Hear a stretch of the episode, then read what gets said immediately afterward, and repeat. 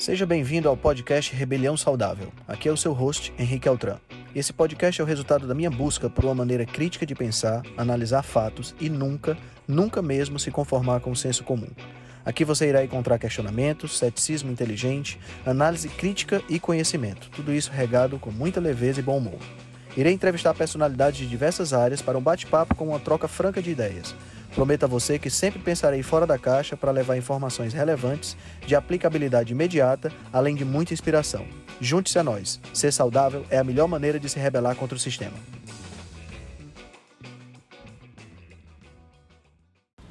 Galera, antes de começar o podcast, eu tenho que falar para vocês de uma novidade espetacular. Entre os dias 5 e 11 de julho desse ano, 2021, nós vamos estar realizando o maior evento virtual que já aconteceu na área de nutrição aqui no nosso país. Chama-se Jornada Rebelião Saudável. Vão ser sete dias, cada dia com três palestras, totalizando 21 palestras ao vivo, com sessão de perguntas e respostas que você poderá assistir nessas datas que eu acabei de falar. Além disso, a gente vai ter todas as palestras gravadas para você poder ver e rever quantas vezes quiser e um grupo dedicado do Telegram onde a gente vai passar as novidades, as notícias e você vai poder tirar suas dúvidas. Então vai ser uma ocasião imperdível para você se atualizar, aprender cada vez mais e literalmente mudar a sua vida. O que é que você deve fazer? Entra no link que está na descrição desse podcast para que você possa adquirir seu ingresso. Aproveita, porque os preços promocionais de primeiro lote vão acabar já já. Pronto, nós estamos gravando agora. Para a galera que está escutando, a gente vai é, transformar esse esse chat de áudio logo em seguida, né? Depois que termina, eu posto ele no próprio canal, né? Então ele fica salvo dentro do Telegram e eu também coloco na coloco na plataforma de podcast. Assim vocês podem escutar sempre que vocês quiserem em qualquer lugar, tá bom? Bom, sejam todos muito bem-vindos. Em primeiro lugar, quero pedir desculpas pela nossa ausência na semana passada, né? Mas foi foram motivos de força maior, problemas de saúde do meu pai, que eu acabei tendo que me ausentar. Aliás, eu me ausentei na semana passada de todas as atividades profissionais, né? Acabei cancelando tudo, desde lives até consultorias e tudo mais. Mas está tudo certo. Agora, o mais importante é que nós estamos bem, vamos para frente, né? Uh, Para o pessoal que está tá escutando, hoje começaram as vendas do terceiro lote da Jornada Rebelião Saudável. Tá? Então, a gente está é, com a, a jornada já está com mais de 300 pessoas inscritas, né? Então isso é muito bom, mas a nossa meta é chegar em 500 pessoas, né? Então se você puder divulgar um pouquinho a jornada, se você não adquiriu o seu ingresso ainda e puder adquirir, ótimo. E se já adquiriu, é, puder divulgar um pouquinho a jornada para os seus amigos, para os seus parentes. O nosso objetivo é atingir o máximo de pessoas possível, né? É, divulgar essa informação da melhor maneira, da forma mais eficaz possível. Né? Então, a gente vai ter 21 palestrantes, né? são 21 profissionais da área de saúde que trabalham nessa área nutricionistas, médicos, fisioterapeutas, terapeutas ocupacionais e pessoas consultores, pessoas que trabalham nessa área de saúde, de bem-estar e de qualidade de vida. E a gente vai ter uma miríade de palestras absurda, né? Nós vamos ter desde palestras voltadas para a reeducação alimentar infantil até é, bioquímica da respiração celular e mitocôndrias voltadas para o público leigo. Tá? Então, todas as palestras vão ter sempre um cunho bastante científico mas vão ter também uma, um cunho é, importante do ponto de vista de é, adequação para o público leigo. Então, se você está pensando assim, porra, não entendo nada dessa área, será que eu vou conseguir assistir e entender o que esse pessoal vai falar? Vai, tá? Pode ficar tranquilo que a gente está fazendo sempre com essa, com essa ideia em mente, tá? A jornada vai acontecer entre os dias 5 e 11 de julho, né? Então, vai acontecer de uma segunda até um domingo. Né? Vão ser três palestras por dia. De segunda a sexta, as palestras vão começar às 19 horas e vão terminar às 22 horas. Tá? Vai ser palestras de mais ou menos uma hora de duração, somando a, a, a palestra em si e a sessão de perguntas e respostas. Tá? Além disso, as palestras, eh, sim, no final de semana as palestras vão começar às 9 da manhã e vão até ao meio-dia, tá? Além dessa, dessa, das palestras, as palestras vão ficar gravadas, tá certo? Então, se por algum motivo você não puder participar ao vivo, tirar suas dúvidas ao vivo, você vai poder assistir a palestra gravada, que vai ficar lá na plataforma do Hotmart, vai ficar em caráter permanente, tá? E uh, você, assim que você adquire o ingresso, né, que está custando R$ reais, assim que você adquire o ingresso, você já tem acesso a um grupo do Telegram, tá? Esse grupo do Telegram tem todos os palestrantes lá. O grupo já está ativo, tá certo? Então, os palestrantes já estão lá, trocando ideias, tirando dúvidas e tudo isso, tá certo? Então, você já tem possibilidade de já ir interagindo com os palestrantes, tá certo? E uh, é por esse grupo do Telegram que nós vamos estar divulgando todas as informações relacionadas à jornada, os links das apresentações, tudo isso vai ser divulgado por lá. Tá? Então, se você por acaso já adquiriu o ingresso e ainda não entrou no, no grupo do Telegram, faça isso o mais rápido possível. Como é que você faz? Você, quando adquire o ingresso, você recebe um e-mail. Esse e-mail vai é, para você. Então, se por acaso você tiver com o sistema de spam ativado, pode ser que ele tenha ido para a caixa de spam se você ainda não viu. Tá? Aí você recebe um e-mail, lá no e-mail você tem um link que é para a área do evento lá na Hotmart, onde você vai ter as gravações e tudo mais, mas atualmente está disponível apenas para você ver a, o link para o grupo do Telegram, tá certo? E aí você pode já entrar e já começar a curtir um pouquinho lá a interação com os palestrantes, tá? Vale a pena ressaltar que esse evento ele não tem nenhum tipo de associação com nenhuma indústria, tá? Nós não temos nenhum patrocínio, tá? Não temos patrocínio de indústria de suplemento, não temos patrocínio de absolutamente nenhuma indústria. Quem está patrocinando esse evento são vocês que estão adquirindo o ingresso, tá? Então, é, é, isso permite que a gente fique completamente independente e possa falar o que a gente realmente pensa sem ter rabo, nenhum tipo de rabo preso, tá bom? Muito bem. Então, falado sobre a jornada, né? Oi, doutora Gabriela, bom dia. Falando um pouquinho sobre a jornada, então, vamos bater um papo sobre inflamação, né? Inflamação crônica, que é, é vamos dizer assim, uma modalidade mais recente de inflamação. Né? Vamos entender primeiro o que é que é inflamação. A inflamação, ela é um processo do nosso sistema imunológico, né? um processo de defesa, faz parte do nosso sistema imunológico, faz parte do, da, da, da, lista de processos do nosso sistema, que é, permite que o corpo lute contra determinadas infecções, determinadas, é, é, determinados problemas que podem acontecer devido a agressões ambientais. Né? Então, as características da inflamação, as, a inflamação é mediada por uh, fatores químicos, né? como as prostaglandinas, né? como uh, tromboxanos, leucotrienos, são substâncias que têm esses nomes esquisitos, mas são substâncias que aumentam a inflamação. Tá? E já já a gente pode, inclusive, falar um pouquinho sobre ômega 3 e ômega 6, porque isso tem a ver também com essa questão da inflamação. Mas o que, é que acontece quando você está com alguma coisa inflamada no seu corpo? Por exemplo, você cortou o dedo e esse, corte no dedo gerou uma, uma, uma, inflamação. O que é que a gente tem? Na realidade, o que nós temos é uma, uma migração de células, né, células do sistema imunológico, para defender aquela região de possíveis patógenos que possam penetrar pela abertura que foi feita através do porte. Né? Então, a inflamação ela tem algumas características, que são as características básicas da inflamação, que é o rubor, né? o local inflamado ele fica normalmente avermelhado, que é a dor, o local inflamado fica normalmente dolorido, né? Pode haver é, aumento da temperatura também naquele local. Então, essas são características da inflamação que nós chamamos de inflamação aguda, que é uma inflamação decorrente de uma agressão ambiental temporária. Né?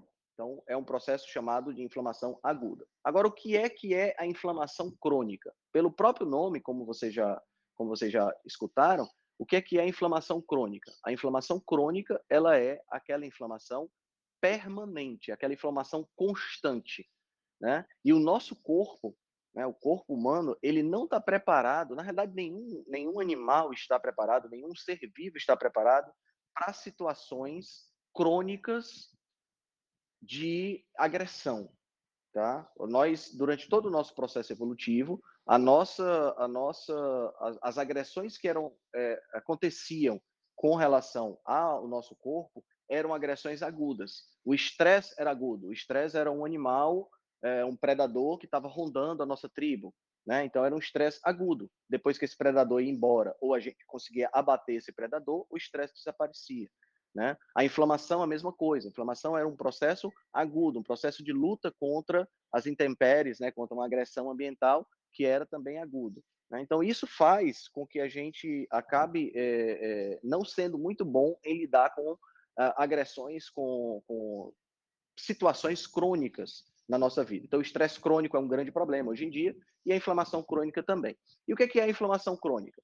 A inflamação crônica tem as características bioquímicas da inflamação aguda, mas ela não tem as características físicas da inflamação aguda. Então, via de regra, quando você está cronicamente inflamado, você não percebe aumento de temperatura, você não percebe rubor, você não percebe dor, o que você, o que você tem quando você tem uma inflamação crônica é um aumento generalizado de substâncias inflamatórias produzidas pelo seu corpo.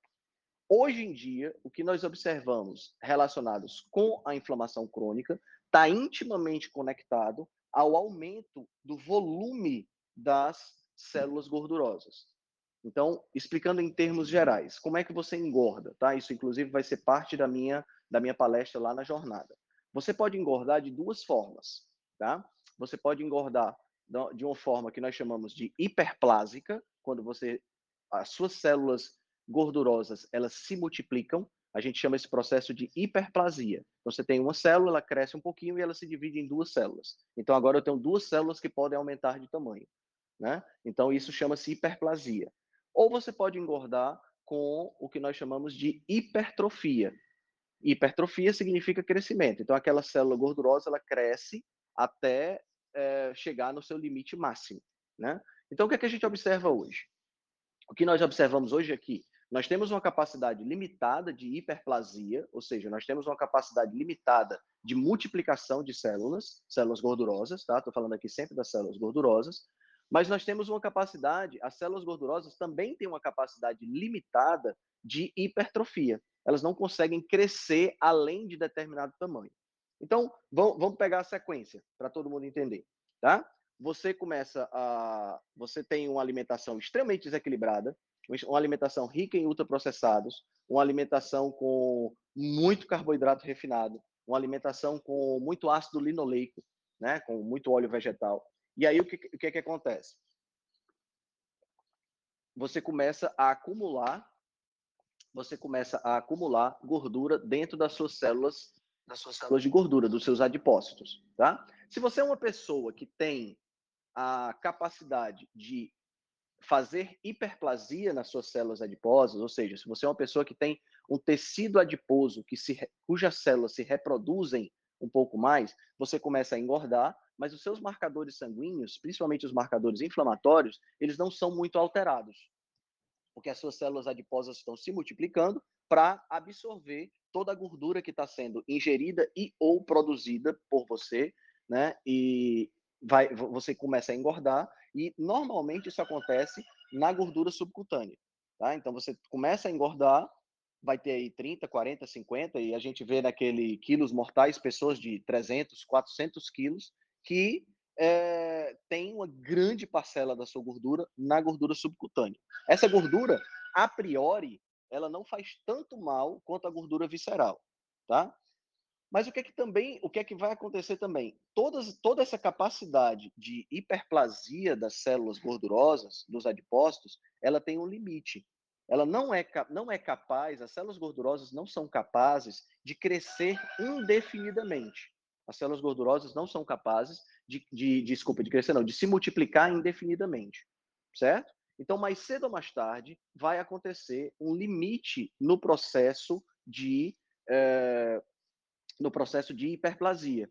Quando esse limite acontecer, as suas células de gordura que estavam se multiplicando e, portanto, se mantendo pequenas, elas vão começar a inchar né? Porque você não mudou seus hábitos, você continua comendo o, o, o, os carboidratos refinados, você continua se empanturrando de ultraprocessados. Na medida que essas células gordurosas param de se multiplicar, elas começam a inchar e aí elas vão crescendo até um limite máximo que é estabelecido geneticamente. Bom, quando esse limite máximo é atingido, aí é onde nós temos um problema. Por que, que nós temos um problema? Porque cada célula tem um limite, um limite de tamanho e ela se comunica com as células ao redor delas para identificar esse limite de tamanho. Quando uma célula adiposa começa a crescer além do limite, né, ou, ou, ou forçar o limite que, que é colocado geneticamente para ela, ela começa a se tornar uma célula disfuncional. Em outras palavras, ela começa, ela se torna uma célula que pode, é, que, que começa a gerar uma, uma possibilidade de um problema de saúde. Para evitar que essa célula se torne um problema e acabe a, a, afetando a saúde do todo, o corpo manda macrófagos, que são células especiais do sistema imunológico, para tentar lidar com a situação. E é aí onde começa a inflamação essa célula gordurosa começa a liberar substâncias inflamatórias, dizendo como se fosse uma espécie de pedido de socorro. Né? Socorro, eu não consigo mais aumentar de tamanho e mesmo assim ainda está chegando substância para eu colocar para dentro. Então ela começa a liberar essas substâncias inflamatórias e essas substâncias inflamatórias se irradiam por todo o tecido gorduroso e a partir daí por todo o corpo e aí é onde você tem uma inflamação crônica. Tá? Uma coisa que é interessante a gente observar dentro desse processo todo que eu descrevi, tá? que eu vou já abrir para a galera me, me ajudar aí na complementando o que eu acabei de falar, uma coisa que eu que eu que deve a gente pode complementar nisso tudo que eu descrevi é falando em relação ao limite pessoal de gordura, ao limiar pessoal de gordura, né? O limiar pessoal de gordura, ele fala em relação a a quantidade máxima de gordura que você consegue é, conter nas suas células antes de gerar essa inflamação crônica. Então, é a quantidade máxima de gordura que você consegue conter nas suas células subcutâneas antes dessa gordura, vamos dizer assim, derramada, essa gordura é, é, é, é, vazar para as células de gordura visceral, né? E essas células de gordura visceral são células que são muito mais agressivas do ponto de vista inflamatório e podem causar muito mais problemas. Né? Então, basicamente, a inflamação crônica ela é gerada dessa forma. Tem alguns fatores aí que merecem a nossa consideração especial. Por exemplo, o excesso de carboidrato refinado, nós sabemos que dentro do nosso corpo, especialmente o excesso de frutose, né, que é o, o, o, o componente do açúcar branco e que é o açúcar que nós encontramos em grande quantidade nos refrigerantes, nos ultraprocessados de uma maneira geral, nos sucos, né? E nas frutas também, mas nas frutas a gente tem outros fatores lá e a quantidade não é tão grande. Mas no, no, nos refrigerantes, nas, nos sucos, na, na, nos ultraprocessados de uma maneira geral, nós temos muita frutose. Né? Especialmente a frutose, mas também o excesso de glicose gera no fígado uma sobrecarga que faz com que ele produza um ácido graxo, que é uma gordura, né? Então você transforma o carboidrato em gordura, né? Então você transforma esse carboidrato num ácido graxo chamado palmitato. O palmitato, o ácido palmítico, ele é um, quando produzido dentro do corpo, ele é extremamente agressivo e é o que vai ser depositado dentro das, das, das células de gordura e pode ser depositado dentro das fibras musculares, pode ser depositado ao redor do fígado, pode ser depositado ao redor do pâncreas, e isso aí também contribui para a questão da inflamação. E outra coisa que vale a pena a gente citar também é que o excesso de óleos vegetais né? Como a gente, como vocês sabem, a gente fala bastante sobre essa questão dos óleos vegetais aqui. Os óleos vegetais, eles são ricos numa substância chamada ácido linoleico, né? E o ácido linoleico, ele é uma substância que causa diversos problemas no corpo. Dentro do que eu estou falando aqui agora, o que ele mais faz é a, a, a, ao ser oxidado, né? Porque o ácido linoleico ele é uma gordura poliinsaturada ele é muito de muito fácil oxidação. E quando ele é oxidado, ele produz uma substância chamada 4-HNE. O nome técnico é 4-hidroxinonenal. Esse, essa substância que ele produz, o, o 4-HNE, é uma substância que impede as células adiposas de se multiplicar. Então pensa comigo, tá? lembra do, de, de, tudo que eu falei a, a, até agora, até pouco tempo.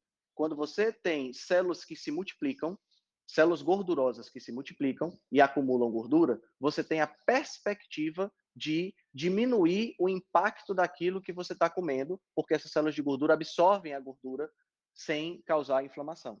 A partir do momento que essas células param de se multiplicar, aí. Continua aí. Aí o que é que acontece? Então, esse 4-HNE, ele, eu coloquei para gravar de novo, tá, pessoal? Então, esse 4-HNE, o que, é que ele, o que é que ele faz? Ele impede as células adiposas de se multiplicar.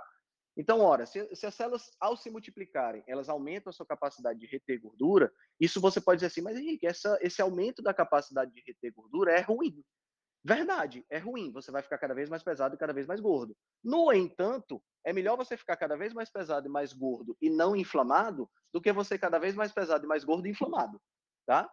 É, é, tô, tô comparando aqui duas situações não ideais, tá certo? É, é, é, óbvio que o ideal é você ter uma alimentação equilibrada e não ficar gordo, óbvio, né? Mas eu estou comparando aqui duas situações, duas situações é, é, que não são situações boas. Eu estou pegando aqui a menos mal. Então esse 4-HNE ele inibe a multiplicação das células adiposas. Então o que é que, o que, é que isso faz? Isso faz com que você não consiga multiplicar as células adiposas, consequentemente, as suas células adiposas passam a fazer só hipertrofia, passam só a crescer e, a partir daí, liberar substâncias inflamatórias. Ah, então, o óleo vegetal ele é extremamente deletério, não só porque ele causa essa essa essa essa essa questão do, do da, da, da, inibição né, da, da, da hiperplasia das células adiposas, mas o óleo vegetal, o ácido linoleico, ainda tem um outro papel, né, que é o objetivo da minha aula na jornada, que eu não vou explicar, não vou explicar tudo, senão perde a graça. Mas ele causa uma outra coisa, ele faz com que as células adiposas não consigam dizer não para o excesso de gordura que está chegando. Então imagina, a, a, a, imagina o combo, né? Imagina o, o duplo impacto que o ácido linoleico tem na célula adiposa. Ao mesmo tempo, ele diz: você não pode se reproduzir e você tem que inchar cada vez mais. Ou seja, o ácido linoleico ele abrevia o tempo em que você começa a se tornar inflamado. E como a gente tem hoje uma grande quantidade de é, óleo vegetal sendo colocado em absolutamente todos os ultraprocessados, absolutamente qualquer alimento que você que você for, qualquer alimento que você for comer fora de casa, preparado em restaurante, a probabilidade de você ter óleo vegetal é grande e ultraprocessado, a probabilidade é quase de 100%. Então a gente tem um aumento enorme do, do teve um aumento enorme do consumo de óleo de soja, de óleo de canola nos últimos anos. E isso tem causado um acúmulo do do, do, do ácido linoleico nos nossos tecidos adiposos e tá, isso se correlaciona diretamente com o aumento da obesidade, aumento do diabetes, aumento das doenças cardiovasculares, aumento da, de todo de, de, hipertensão, de todos esses problemas relacionados às doenças crônicas não transmissíveis que a gente tem hoje. Né? Então isso aí já dá para ter uma ideia do poder do ácido linoleico como inflamatório. Tá? O, o, o, Henrique, eu posso complementar uma coisa? Eu não sei onde que Pode. fala aqui que levanta a mão para falar. Não, aí por isso que eu entrei. Você, você, não precisa levantar a mão, você tem, ah, você tem. Você é chique. Ah, meu Deus, que chique, hein? Então, olha, não, eu só queria é, reforçar uma coisa que você já falou, mas que eu acho que é bom deixar bem claro, porque isso é muito importante, da diferença da hiperplasia para hipertrofia, porque a hiperplasia, que é essa capacidade que o corpo tem de multiplicar as células de gordura no corpo, é como se fosse um mecanismo de defesa do organismo para evitar a obesidade patológica, é, é uma forma de, de gordura benigna, né? E geralmente está associada à gordura subcutânea. Então, você vê, tem umas pessoas que têm muita gordura subcutânea e às vezes não tem essa gordura da barriga lá dentro, né, essa interna, que é a visceral, é, que é o, é o adipose tissue, essa coisa do, do visceral, né? Da gordura é, interna. Do tecido, é, o tecido adiposo visceral. É, e visceral. Então, essa gordura interna, visceral, é uma gordura que é hiperplásica, né? Ou seja, você tem aquele limite individual de gordura subcutânea, tem pessoas que que não tem muita capacidade de gordura subcutânea, né? Então, uhum. aí que acontece? Essa, essa, essa hiperplasia, que é essa distribuição, aumento de células de gordura, isso é benigno. Então, você pega as pessoas que estão mais gordinhas, mas elas têm essa gordura subcutânea, e às vezes elas não têm essa gordura visceral. Essa Exato. é a única obesidade saudável que tem. Porque essa, esse mecanismo saudável, de... saudável entre aspas, né, Fê? É saudável se não for muito, porque a gente tem um limite, porque se a pessoa Exato, passar exato. o limite, ela vai começar a, a, a ir para a hiperplasia, vai começar a ir para a gordura visceral, né? Então, Uhum. essa, essa hiperpla, a hipertrofia, né? Vai começar a parar de mu- multiplicar as células de gordura e vai começar a formar a gordura visceral. E é interessante entender que uma é benigna e a outra não.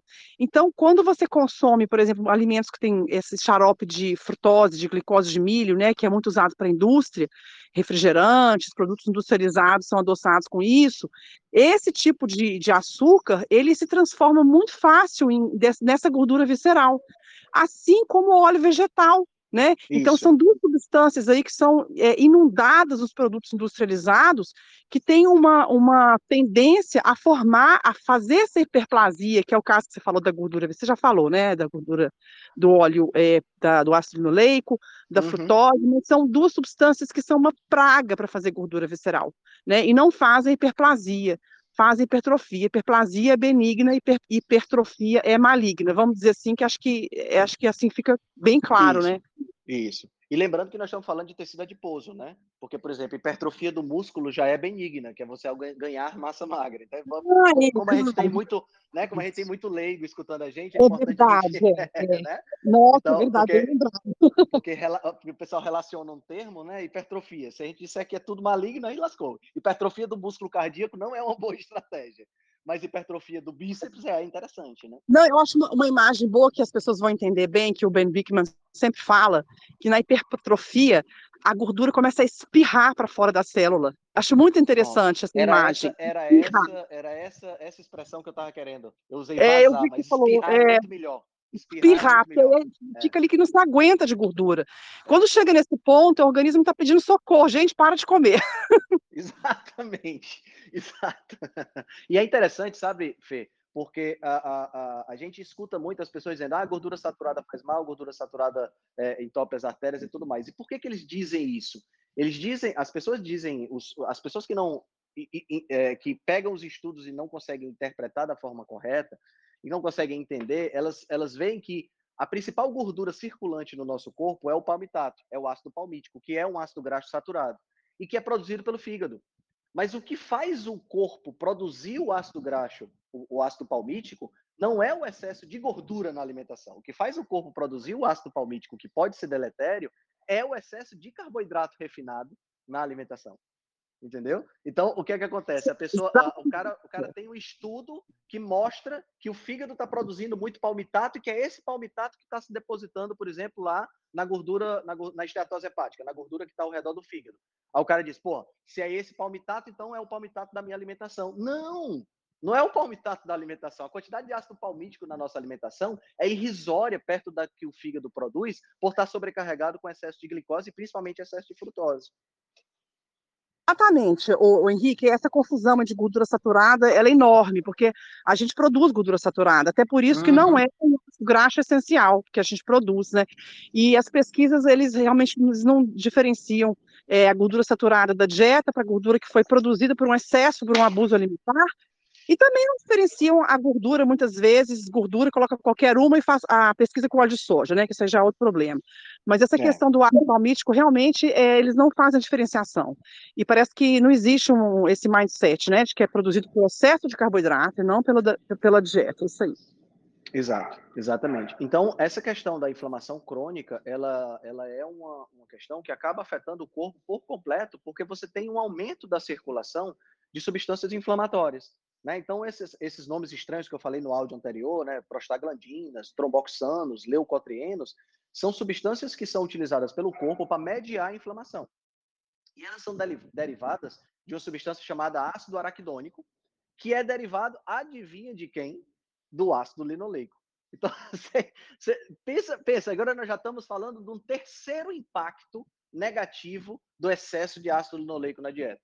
né? O ácido linoleico, presente nos óleos vegetais, ele é o precursor de formação do ácido araquidônico. E o ácido araquidônico é o precursor da formação de substâncias inflamatórias. Né? E, e, e olha que interessante. O ácido linoleico ele é um ômega 6, né? ômega meia dúzia. Tá? E nós temos os ômega 3, que vocês já devem ter ouvido falar, que são anti-inflamatórios. Né? E olha que interessante, ambos, tanto o ômega 6 quanto o ômega 3, eles usam mesmas, as mesmas enzimas para, para, ser, para ser feita a produção das substâncias anti e pró-inflamatórias. Então, quando você usa, consome muito ômega 6, você tipo você ocupa as enzimas e não deixa o ômega 3 fazer a função dele. Por isso é que a, a, a, sugestão, que é muito vista hoje dentro da, da, da suplementação, da nutrição, da medicina, é que você faça uma suplementação de ômega 3, que é justamente para que você possa ter também a formação de substâncias anti-inflamatórias. Particularmente, eu acho que a primeira providência a ser tomada não é suplementar ômega 3, e sim diminuir a ingestão do ômega 6. Só nesse ponto, só em diminuir a ingestão do ômega 6, eu já vou ter uma redução da inflamação. E se assim eu não conseguir resolver o problema, né, aí pode entrar com, com suplemento e até mesmo com alimentação que seja mais rica em ômega 3. Mas eu não sou expert em suplementação. Minha amiga, doutora Gabriela Street, que é expert em suplementação. Não sei se ela está podendo falar agora, para falar um pouquinho sobre que suplementos são interessantes é, nessa questão da inflamação crônica você está aí, doutora? Expert não, né? Ora, não. Não vem, não vem com modéstia, vai. Mas vamos chamar o pessoal para a live hoje à noite, né, Henrique? Para a gente. Exato, exatamente. Uh, deixar um pouquinho de suspense. Mas uma coisa que eu queria complementar, o que a Fernanda falou, e que eu acho muito importante, é que assim, as pessoas têm essa ideia de que só que tem não, o paciente chega e ele uh, tem um excesso de gordura subcutânea, como a Fernanda falou. Essa gordura subcutânea às vezes não se traduz num excesso de gordura visceral e o paciente acha que isso aí está tranquilo. Entende? O paciente fica tranquilo porque ele não vê alterações muito importantes numa ecografia, não vê alterações muito importantes nos exames laboratoriais básicos. E assim, o que que reflete a gordura independente de qual gordura a gente está vendo nesse paciente, se é gordura visceral ou se é gordura periférica, é uma má alimentação. Ninguém tem a obesidade, ninguém tem excesso de adiposidade se a alimentação está adequada. Então, assim, e isso gera, querendo ou não, fatores inflamatórios crônicos. Às vezes, essa, é, essa vamos dizer assim, essa inflamação de baixo grau que não só é derivada da gordura visceral, a gordura periférica também gera um, um fator de inflamação. Então, qualquer gordura no corpo gera inflamação de baixo grau.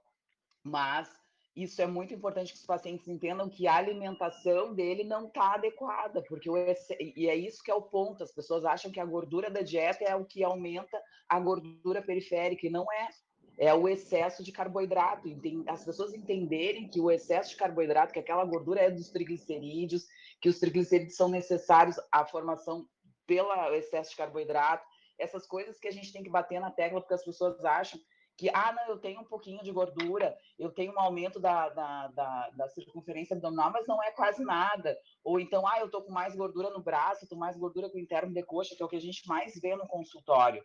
E aí tu faz uma eco, a eco não tem esteatose, ou tu faz exames uh, básicos que os pacientes acabam trazendo, a grande maioria das vezes, tão normais, mas a partir do momento que tu pede exames de marcadores inflamatórios, pede uma PCR ultrassensível, pede uma homocisteína, pede uma ferritina muitas vezes, que também são marcadores inflamatórios, tu vê que o paciente realmente está inflamado e não tem um grau de gordura visceral tão importante, não tem uma, vamos dizer assim, uma síndrome metabólica declarada, uma insulina de jejum alterada, tu vê que não tem, mas tu vê que os marcadores inflamatórios já estão alterados, sim.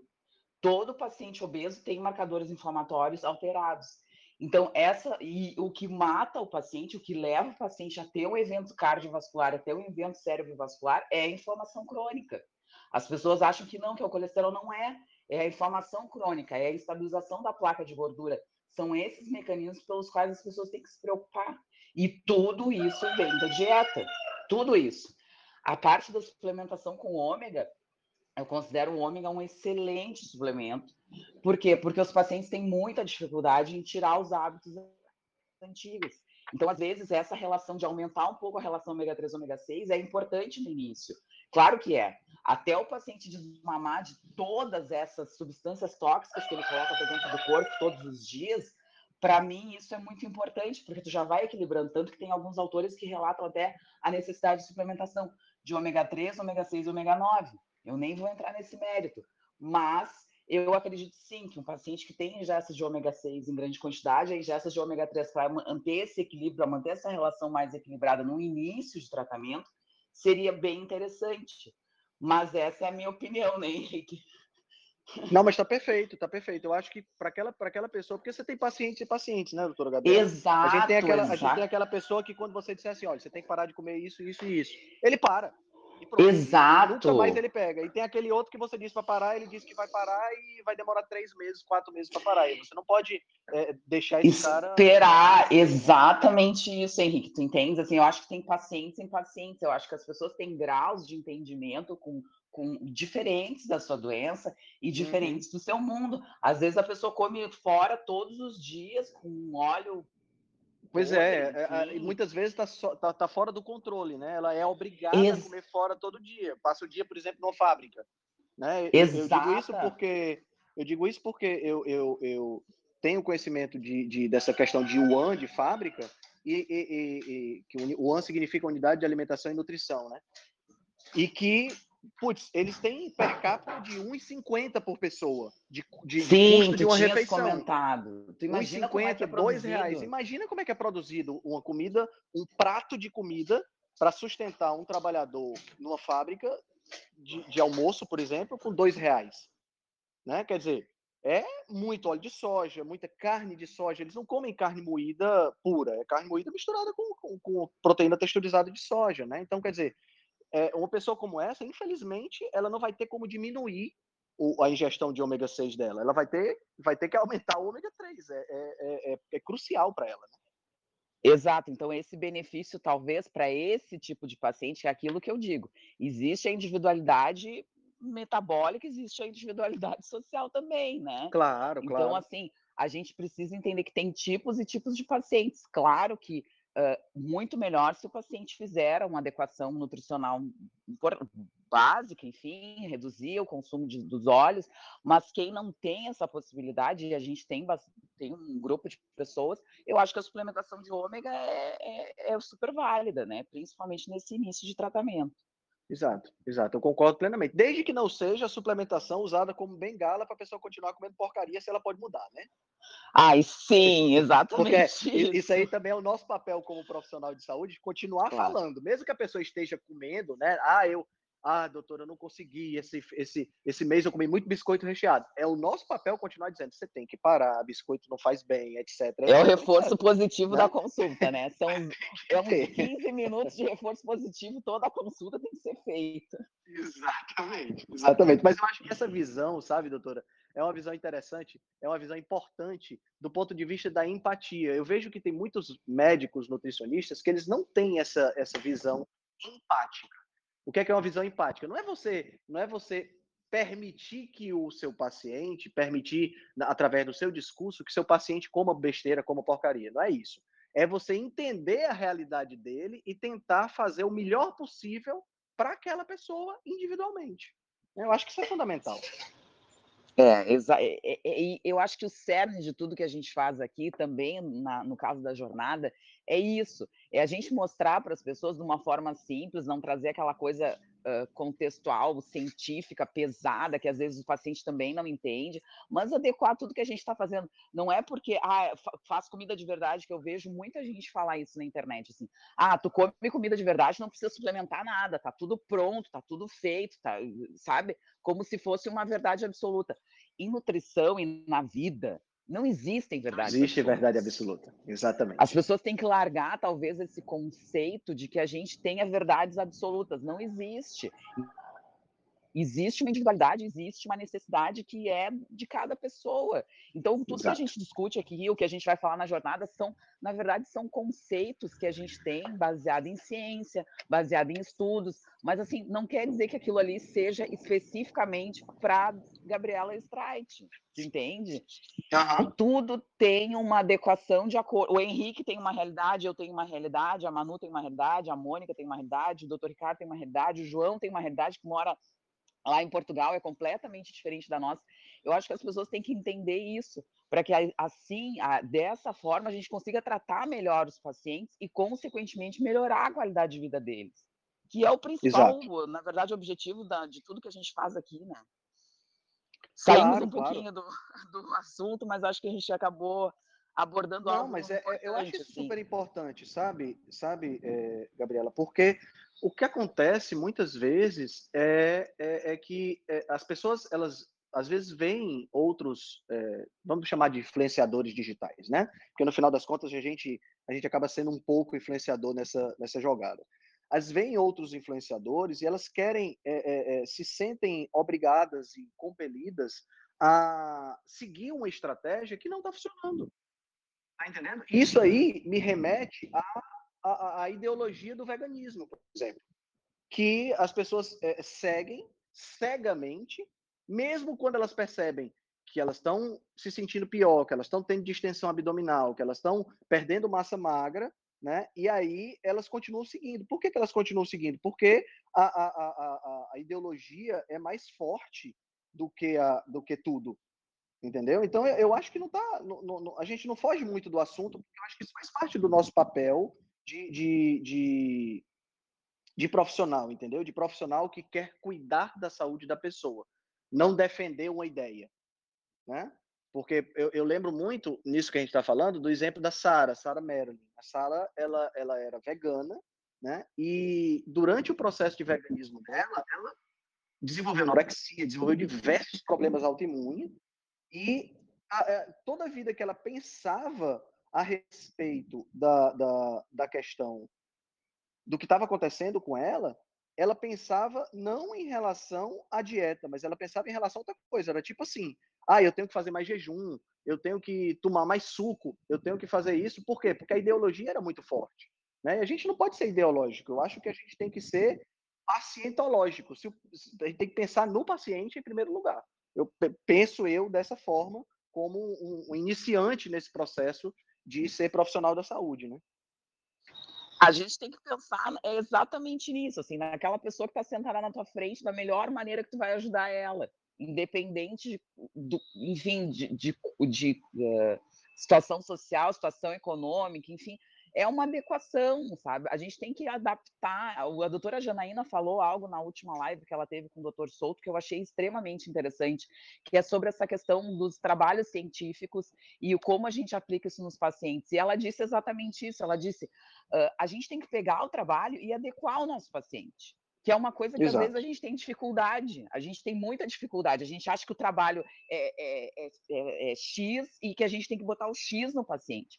Mas o X pode ser X ao quadrado, X dividido por 2. O X ele tem que ser moldado de acordo com o que o paciente tem. A gente tem uma informação, mas o que tu vais fazer com aquela informação é muito mais importante do que engessar aquela informação e achar que aquela informação é para todo mundo.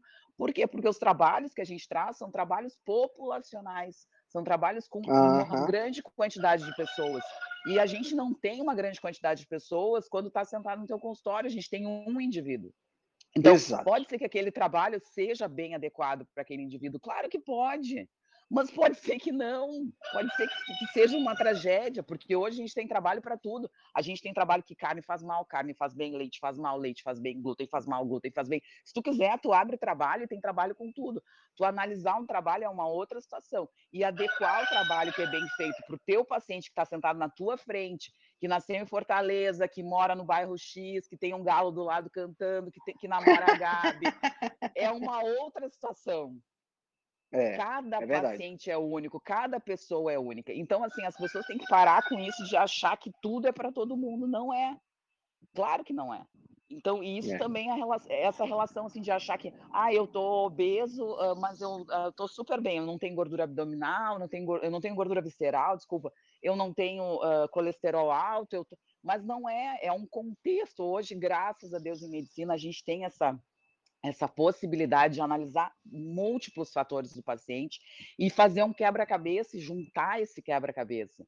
E esse quebra-cabeça é extremamente complexo, é aquele quebra-cabeça de 5 mil peças, entende? E essa é a graça, talvez, da gente ver o paciente como um todo, entender que o paciente é extremamente complexo e atualizar isso de acordo com as diretrizes que a gente vem trazendo com a atualização pelos, pelos trabalhos. Perfeito, perfeito. Eu concordo em gênero, número e grau. A, a, a... Eu estava pensando, enquanto você estava falando, Gabriela, eu estava pensando também em, em, outras coisas interessantes que vale a pena a gente citar sobre essa questão da gordura subcutânea, da gordura visceral. Tem uma classe de drogas, que são drogas é, usadas para diabetes, que elas estimulam a hiperplasia. Eu sempre esqueço o nome dessa classe de drogas porque é um nome enorme, é tiazolidionas, uma coisa assim. E ela, elas estimulam a hiperplasia. Então, elas, por conta de estimular a hiperplasia, ou seja, estimulam a multiplicação dos adipócitos, né? Então, ela estimula o aumento da quantidade de lugar onde a pessoa pode colocar e depositar gordura sem essa gordura se transformar, se, se ser uma, uma, gordura inflamatória. E o, o, o, lado ruim dessa droga é porque você não para de engordar. Então, assim, é, é, mais uma vez a gente chega naquele ponto da questão das drogas, né? Que elas não estão aqui para curar o problema, elas estão aqui para remediar, ou seja, para você se manter comendo a, a, a, aquele alimento que está te fazendo mal e é, diminuindo o impacto dessa, desse mal, vamos dizer assim, a princípio dentro, dentro do corpo. A gente vê isso, por exemplo, naquele folheto que foi compartilhado no, lá, lá no nosso grupo da Rebelião Saudável, do Indústria Farmacêutica, acho que Libs, se não me engano, aonde tem, é um folheto de receitas para diabéticos. E as receitas incluem margarina, incluem farinha de trigo, inclui açúcar, inclui óleo vegetal. Quer dizer, é uma receita para o diabético continuar diabético e continuar usando o medicamento. Né? Então a gente também tem, infelizmente, a gente tem isso também dentro da, da, da, equação. Mas a gente não vai muito longe, né, Henrique? Se a gente for parar para analisar a própria insulina, né? A insulina Sim. é uma medicação. É, não, se a gente for pegar uma medicação básica, né? Os médicos têm essa ideia de que assim, ó, a gente vai fazer um cálculo de carboidrato, e isso a Carol, a Carol, não sei se a Carol está aqui, mas. Acho que ela não está. Pois então, a gente vai fazer um cálculo de carbo para injetar uma quantidade X de insulina, que é um absurdo. É um absurdo. É muito mais fácil a gente não dar carboidrato e diminuir a quantidade de insulina do que a gente encher o paciente de carboidrato para dar uma quantidade de insulina. E querendo ou não, as pessoas não têm essa ideia, mas as pessoas elas vão aumentando porque a insulina dá muita fome. Quando tu faz o pico de insulina, a gente vê muito isso em emergência. O paciente chega hiperglicêmico, ruim, com mal-estar, com náusea, enfim, ele vai lá, tá hiperglicêmico, a gente faz uma insulina subcutânea nele, Dá um meia hora, ele tá maravilhoso, porque baixou aquele mal-estar que ele tinha, e aí tu uhum. vai procurar o paciente para reavaliar, para dar alta, e aí a familiar do paciente diz assim: ah, não, doutor, ele foi ali na frente comer um X e já volta. Eu cansei, eu cansei Incrível. de ver isso. Eu cansei, por quê? Porque tu faz o pico, tu fica com fome, porque insulina, as pessoas acham que insulina é inerte, insulina não é inerte é uma insulina que é exógena, é uma insulina que não é a nossa insulina, e além disso, a gente dá uma carga muito grande de insulina. Então, os pacientes aumentam muito de peso quando começam a usar insulina, por quê? Porque cada vez eles querem comer mais, e eles veem que eles podem comer mais, a insulina dá mais fome, e o paciente acaba engordando. Então, uhum. ao invés da gente pensar o contrário, da gente pensar na causa, a gente só pensa no problema. A gente, não, vamos comer o carbo, vamos tomar mais insulina. E tem pacientes que tomam 100 unidades de insulina por dia que é um assim que se tu parar para analisar realmente o que, que esse paciente come para tomar 100 unidades de insulina. É, sem ah, contar que o excesso da aplicação de insulina vai acabar causando também a resistência, né? Então, além do ah. fato dele comer mais, ele ainda tem essa questão de é, ficar resistente, né? Exato, porque tam, também está cada vez mais obeso, né? Aham, uhum, aham. Uhum. Ô, gente, eu queria comentar uma coisa que eu fico impressionada, porque eu acho uma dissonância cognitiva aí dos profissionais de saúde que trabalham com a linha tradicional, que os medicamentos para diabetes, tem vários a Fê falar em dissonância cognitiva é para dizer que as pessoas são...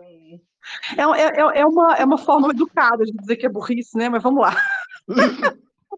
Boa, Fê. gente, veja bem, se você tem uns medicamentos para diabetes que retiram a, gli a glicose do organismo via urina ou via fezes, É, qual que é a dificuldade desses profissionais de entender que o que está sobrando na dieta da pessoa é a glicose e não é a gordura? Alguém pode me explicar isso? não é tão óbvio. Já, já que está tirando a glicose é, de, de, forma artificial e química e cheio de efeitos colaterais, por que, que você não tira a glicose na hora de comer, né, gente? É tão óbvio isso. E é impressionante que a low carb está esfregada na cara das pessoas pela própria solução que a indústria farmacêutica trouxe e as pessoas continuam sem enxergar e achar que a low carb é ruim e que tem que tirar a gordura. E a dieta é. padrão para diabetes é completamente high carb e low fat. É, é uma grande dissonância cognitiva generalizada. Esse, esse negócio me impressiona.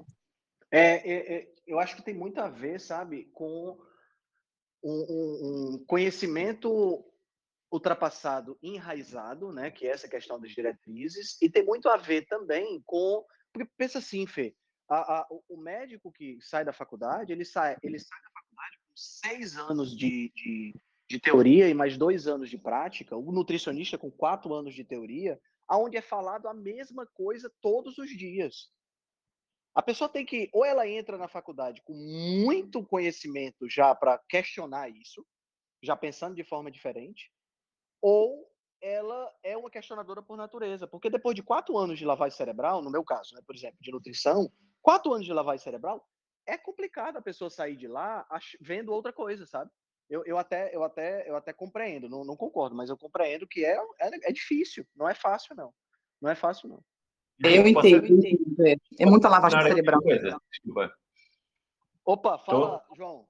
Olá, um abraço e beijinhos para todos que já falaram, tive de ouvir com muita atenção e este assunto eu acho que é, acho que é fantástico e é muito importante e já, pegou, já, já pegaram aqui em algumas coisas que eu gostava de, de sublinhar, que é, nomeadamente aqui a questão da dissonância cognitiva que a Fé falou, e a, a, a Fé disse isto e eu comecei-me a rir porque eu estava com um feeling que ela ia falar da dissonância cognitiva, e eu acho que é realmente importante, porque nós percebemos que, isto, que há aqui uma série de paradoxos, não é?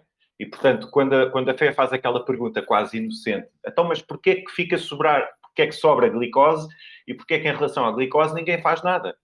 Ora, e, e depois se nós pegarmos nos programas uh, académicos, isto é, os cursos que mencionam ou que têm disciplinas de nutrição, nós vemos que aquilo é tudo igual. A narrativa é toda igual. E, portanto, sim, sim. Os, os, as pessoas, os académicos, ou, ou, ou portanto, os, os, as pessoas que, que acabaram de se formar, elas saem da universidade e entram no, no, no, mundo, no mercado do trabalho, seja a trabalhar num hospital, seja o que for, e portanto, eh, eles é uma continuação daquilo que eles aprenderam. E, e nós muitas vezes questionamos a idoneidade dos profissionais de saúde. E, e eu faço aqui só uma, uma, uma salvaguarda. Doutora Gabriela, que prazer ouvi-la falar. Faz-me faz acreditar que, que, que é possível ter esperança no, uh, uh, em melhores profissionais de saúde. Fico realmente satisfeita de a ouvir falar dessa maneira. Um, portanto, as pessoas muitas vezes não questionam, não é? Eles uh, estão a estudar, tiveram a ler tudo aquilo que, que era suposto aprender e depois eles saem e eles vão implementar aquilo que eles aprenderam. Mas a gente sabe que, que isto é, um, é quase um, um regime de ensino de papagaio. Eles repetem, repetem, repetem, repetem e não questionam. Porque na universidade uma pessoa é, é incentivada a ter boas notas, não a pensar por ela própria.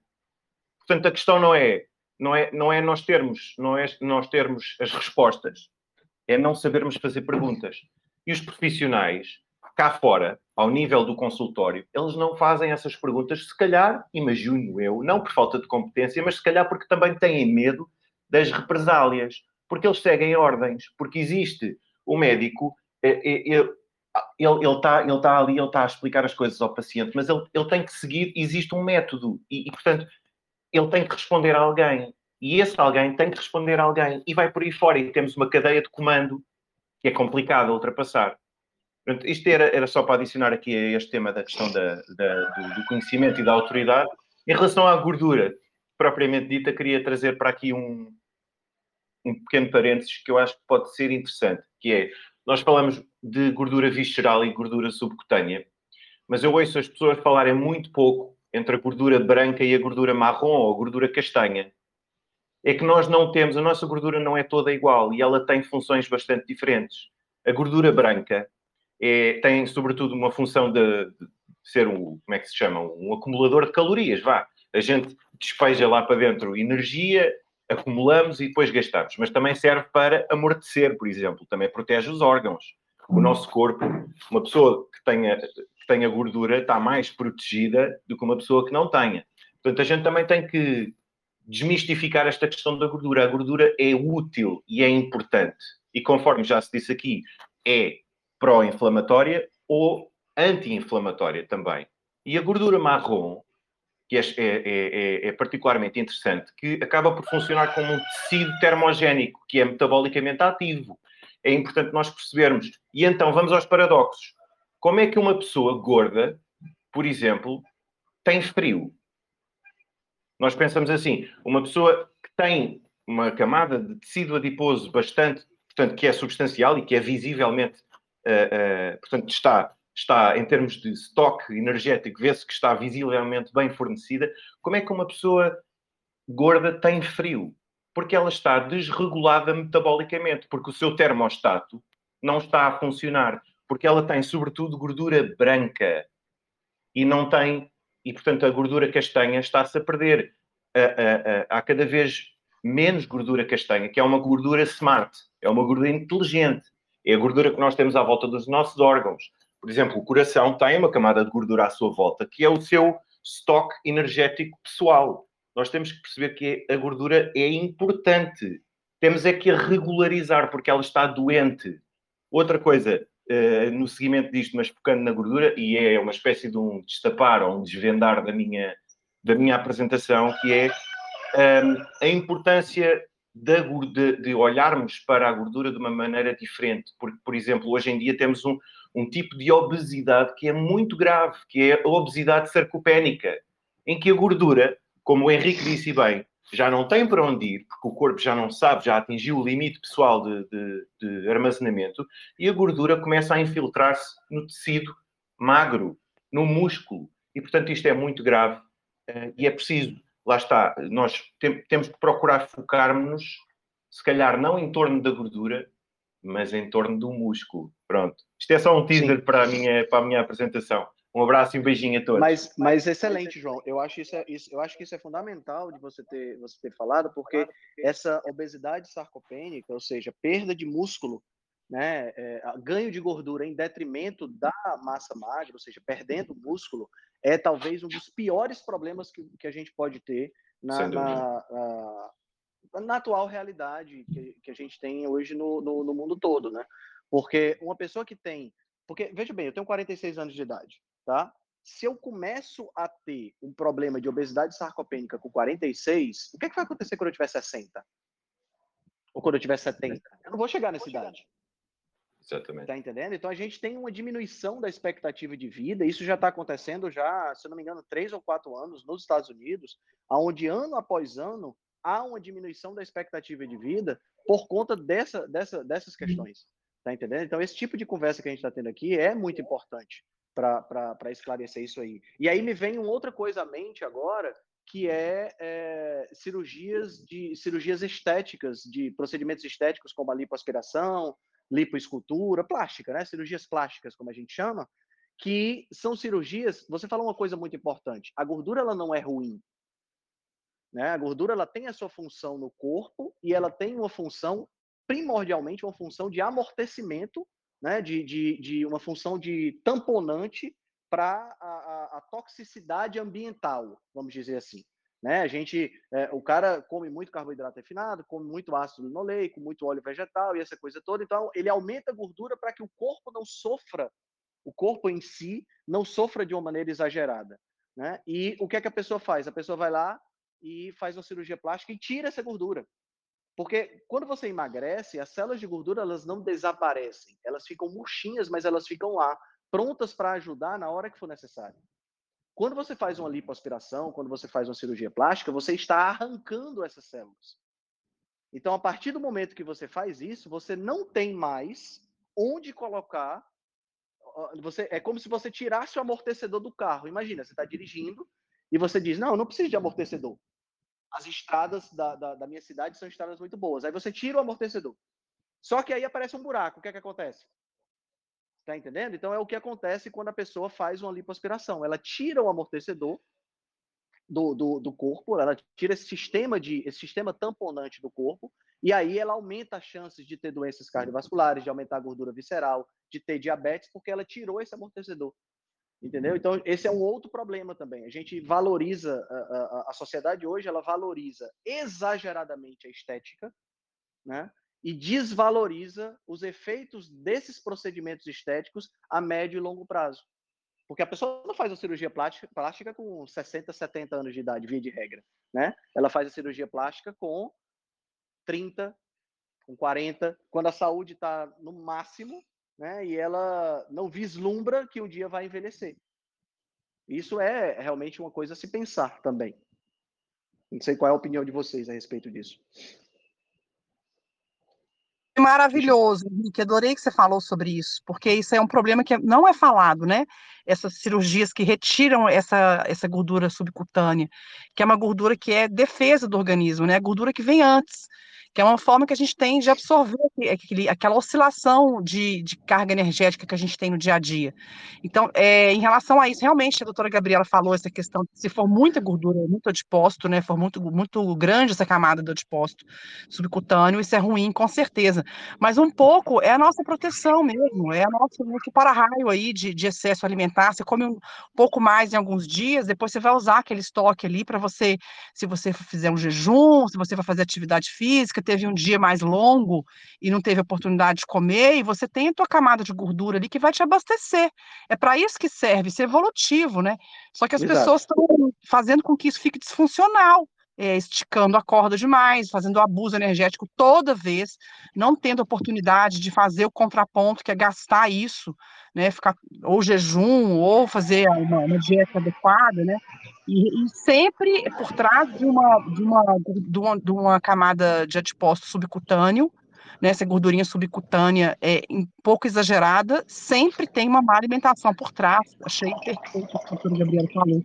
Mas a nossa é. gordura, quando não é disfuncional, ela é útil, até uma finalidade biológica, bioquímica, com certeza. É isso aí. Exato, exato. Eu acho que eu acho que é fundamental as pessoas que as pessoas entendam isso, sabe? Para exatamente para ter a possibilidade delas tomarem melhores decisões, não só decisões alimentares, mas até mesmo elas pensarem assim, porra, eu tenho aqui esse, sei lá, essa, essa barriguinha que eu não gosto, essa coisa toda, mas se eu tirar isso agora, isso vai causar um problema mais sério para mim lá na frente, né? Então é melhor eu, eu fazer um exercício, cuidar mais da minha alimentação agora, que eu garanto uma longevidade maior e ainda tenho a perspectiva de mais saúde, né? Doutor Eduardo, por favor, você ia falando. Oi, Henrique, bom dia, bom dia a todos. Então, uma coisa que a Fê falou que me chamou a atenção, né, essa questão da dissonância cognitiva, que nem sempre é só, assim, envolvida, tá? Eu, eu costumo dizer que é meio que uma dissonância afetiva. Por mais que você queira é, cuidar da sua saúde, que você se ame, que você, enfim, queira buscar o melhor, tem um, um, um amor pelo prazer que alguns alimentos dão, que realmente a pessoa não quer abrir mão. Então, por exemplo, um diabetes tipo 1, né, que ele tem que é, calcular o quanto de insulina vai aplicar conforme a quantidade de carboidratos. É porque, primeiro, é uma doença que às vezes afeta jovens, né, crianças que estão numa uma fase ainda difícil de aceitação, não só da doença, mas da mudança dietética. E é uma forma que os pais, e querendo ou não, os médicos dão, para que vamos dizer, os erros fiquem amenizados com essa prática. Mas é óbvio que o ideal seria adotar uma dieta perfeita, muito pobre em carboidratos, né, para que ela tivesse um controle melhor. Isso eu acho que é bastante lógico, se não para a maioria dos médicos, mas para quem estuda isso, é facilmente aceito, né, como, como verdade. Mas na prática, assim, o que eu vejo é que as pessoas que mesmo as que entendem o processo, porque eu sei que muitas estão nessa situação por não conhecerem, então eu acho que é nosso papel esclarecer, né, deixar passar essa mensagem, olha, existe um tratamento melhor, existe uma alimentação adequada, a lógica é essa, e olha, eu nunca vi ninguém que não entendesse. Então, isso não é uma coisa difícil. Agora, fazer é uma coisa bem mais complexa, complexa do que entender, entendeu? Então, isso a gente tem que levar em consideração, é, como eu acho que já foi comentado assim, pensar, a, a Gabriela falou da individualidade, entendeu? Nem, nem todos são tão disciplinados, são tão motivados a se cuidarem, a, a abrirem mão de prazeres do dia a dia. Então, é nosso papel trazê-los a essa é, realidade prática, mas que na, a gente não vê com tanta frequência. Entendeu? Infelizmente, as pessoas se apegam muito nessa questão do, do amor por alguns alimentos e, e, e, o prazer que eles geram e não querem abrir mão. Então, é, é como se estivessem defendendo um, um, filho bandido, entendeu? Poxa, mas ele é assassino, mas ele é meu filho. E eu vou lá visitar na cadeia, e eu quero que é, aconteça o melhor para ele, eu vou fazer o possível, apesar dele ser bandido. Eu não, eu não aprovo o crime que ele fez, que ele cometeu, mas ele é meu filho, entendeu? Então, acho que as uhum. pessoas têm, têm, um carinho tão grande por alguns alimentos, né, uma, essa, aquela, memória afetiva, que é tipo assim, não fale mal disso aqui, entendeu? Isso, isso aqui é, é, é, eu vou defender até o último momento e eu vou tentar arrumar uma forma de, de dizer que isso não faz mal, que vocês estão exagerando, que vocês são radicais, que a low carb é um exagero, entendeu? Por quê? Porque eu estou defendendo aquilo que eu amo, mesmo que racionalmente não faça sentido, entendeu? É mais ou menos Sim, um pouco isso, isso que, faz, que, eu vejo na prática. Faz, isso faz sentido, Eduardo, porque a gente tem que entender, é, as, é, e isso é uma coisa que você, que você gosta muito de falar também, e eu sou extremamente de acordo com isso, que é entender as nossas origens evolutivas. Eu fiz até um post uma vez sobre esse assunto, né? Que é o quê? A, a, essa memória afetiva em relação à comida, ela está intimamente ligada com os nossos períodos de escassez. Né? Se a gente parar para pensar, comida sempre foi motivo de comemoração. Pô, se eu, eu, eu já li textos, é, artigos mostrando que nossos antepassados comiam uma vez por semana, uma vez a cada 15 dias. Meu amigo, quando você come uma vez a cada 15 dias porque está faltando comida, é motivo de comemorar quando você consegue. Tá entendendo? Então, quer dizer, eu, hoje eu consegui uma caça maravilhosa, Perfeito. vamos todo mundo ficar ao redor da fogueira e comemorar. E isso vai causando uma, uma, um, um, um, imprinting, né? um imprinting não só do ponto de vista orgânico, mas um imprinting na, no, no, do ponto de vista cultural também.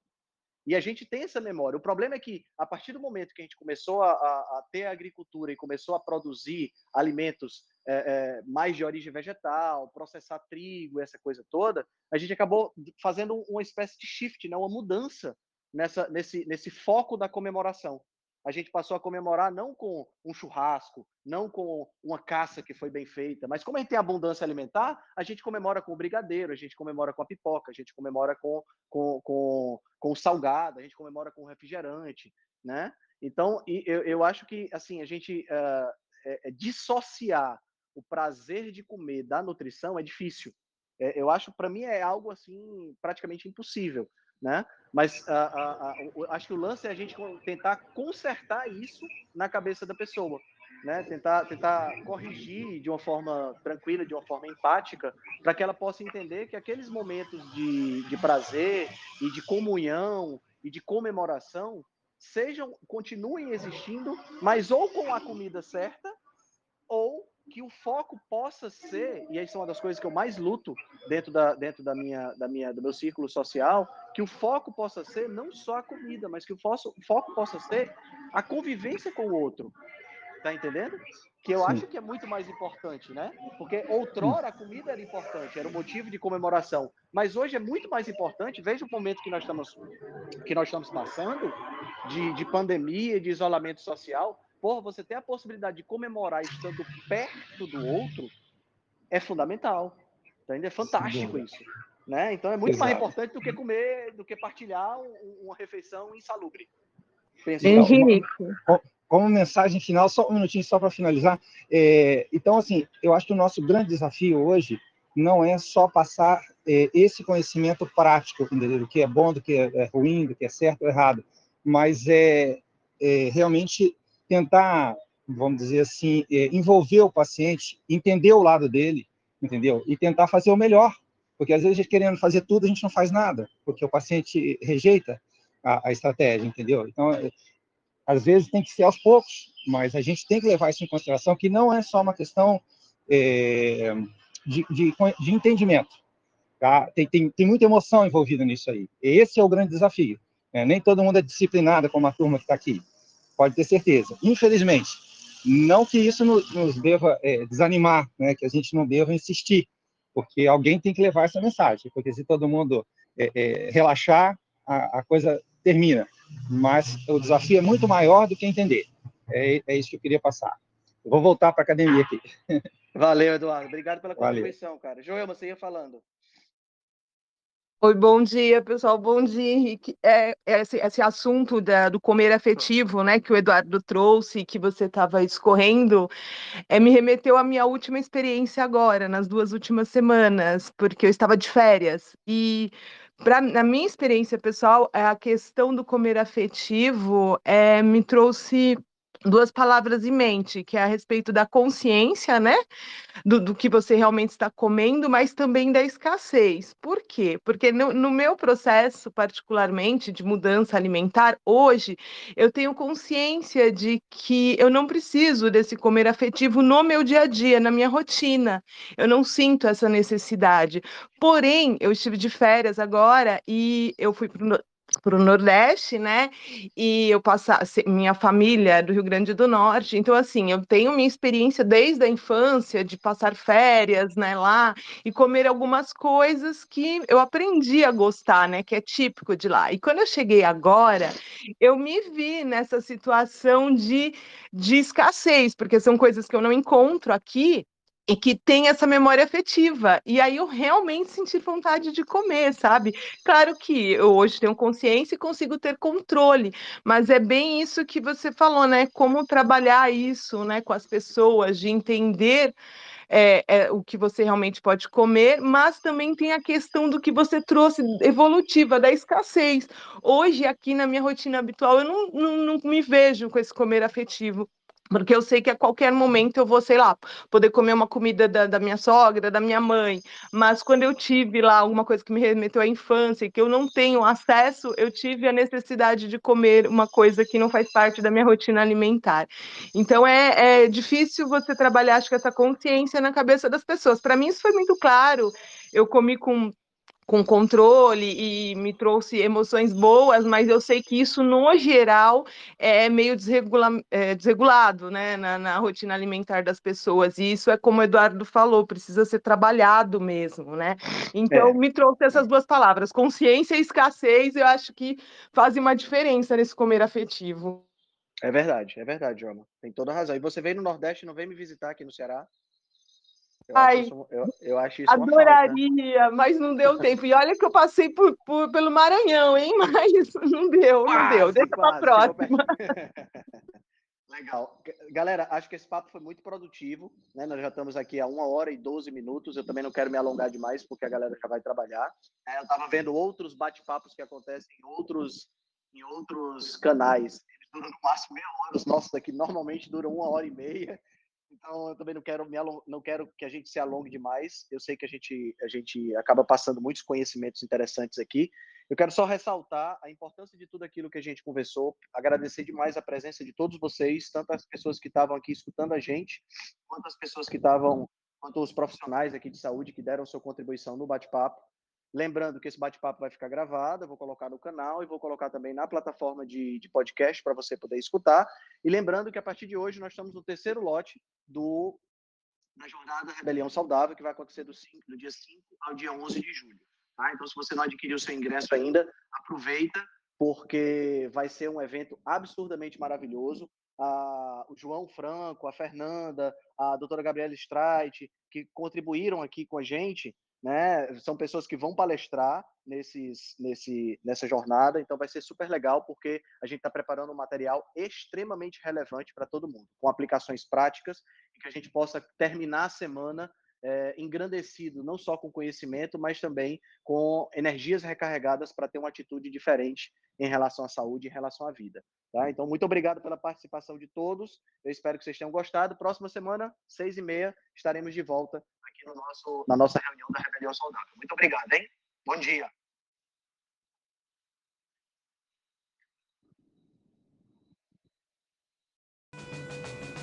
Se você gosta do nosso trabalho, deixe um review 5 estrelas no aplicativo que você usa para escutar o podcast. Você pode deixar um review 5 estrelas e pode também deixar lá o seu elogio, a sua sugestão ou a sua crítica. É muito importante que você faça isso porque você vai ajudar a Rebelião Saudável a chegar a um número maior de pessoas. Você também pode dar suporte ao nosso trabalho, né, todo o nosso investimento de tempo, nos apoiando via Patreon. Assim a gente pode continuar a oferecer o melhor conteúdo de qualidade, sem anúncio e de forma totalmente gratuita. O link para o nosso Patreon você vai encontrar no show notes. Se você ainda não fez o download do nosso e-book Cozinha Ancestral, que eu escrevi com a chefe Gabriela Carvalho, você pode fazer o download, o download é gratuito e você vai encontrar também o link lá na show notes. Além disso, você pode nos acompanhar pelo Instagram, no arroba Henrique Altran, ou no nosso canal no Telegram. Lá pelo Telegram a gente consegue colocar para você artigos, eh, PDFs, imagens, fazer enquetes e fazer um trabalho bem mais aprofundado do que nós fazemos no Instagram. Então você pode acessar o nosso grupo no Telegram com o link que está na show notes, ou então você procura lá por Rebelião Saudável. Nós temos também um canal no YouTube e um canal no IGTV, onde todos os vídeos das lives e os vídeos dos podcasts são gravados e você pode assistir na, no conforto da sua casa. Eu agradeço demais a atenção de vocês e espero que a gente se encontre no próximo podcast.